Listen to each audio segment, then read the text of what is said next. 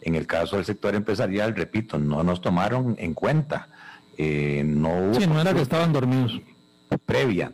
Entonces, a mí me parece que eh, este proyecto adolece de una serie de falencias que ya hemos señalado y que incluso podría llevar a parálisis no solamente de obras de inversión privadas, sino que también alguien podría alegar en una obra de interés público, en una obra pública que lo está afectando.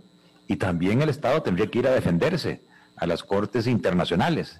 Ojo, no solamente es el sector privado, también el sector público. Eh, Pedro mencionaba, cosa que tiene razón, que Chile, que fue el país que junto con Costa Rica plasmaron este acuerdo, ya Chile lo votó negativamente. Perú lo votó negativamente. En Colombia efectivamente se está evaluando votarlo negativamente porque se han dado cuenta de que es demasiado arbitrario, de manera de que esa vehemencia del presidente en cuanto a que señala de que hay miedo, de que hay cálculos, de que hay excusas, no es tal.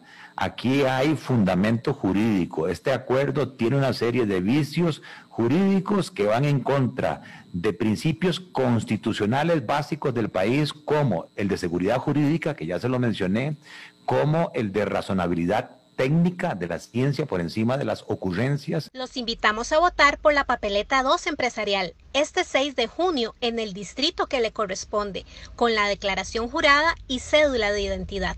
Llegó la hora de llevar verdaderos empresarios a la Asamblea.